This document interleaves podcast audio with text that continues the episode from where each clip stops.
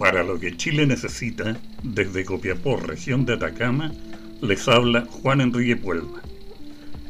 Un autogol de media cancha, por no decir de arco a arco, en efecto, ya no conforme con estar muy mal evaluado, lo que lo convierte en el peor presidente de la historia, Allende fue un caso excepcional y se sabía para dónde iba la micro, el compatriota presidente Piñera, fuera de llevar tres años y medio de un muy mal gobierno y agravado por una pandemia que no da tregua, por su tosudez se ha metido hoy un gol de arco a arco al no haber retirado al Tribunal Constitucional su postura en contra del tercer retiro.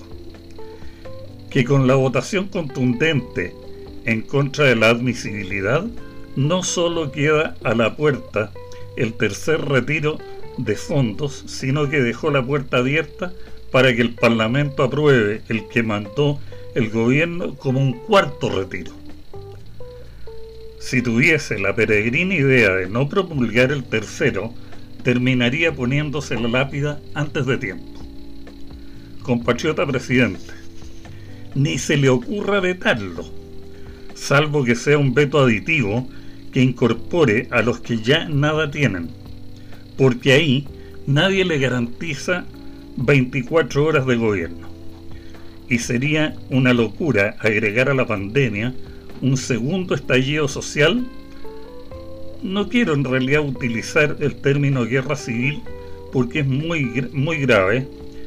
Por lo tanto, humildemente le aconsejo que si quiere terminar en relativa calma sus últimos meses de gobierno, que liquide bonos soberanos y derechamente pida crédito al Banco Mundial para entregar 600 mil pesos mensuales a cada chileno sin distingos ni letras chicas durante un año.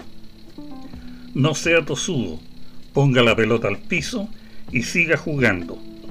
Y como la pluma ya la llego a tener morada de rabia, mejor hasta otro día. Gracias.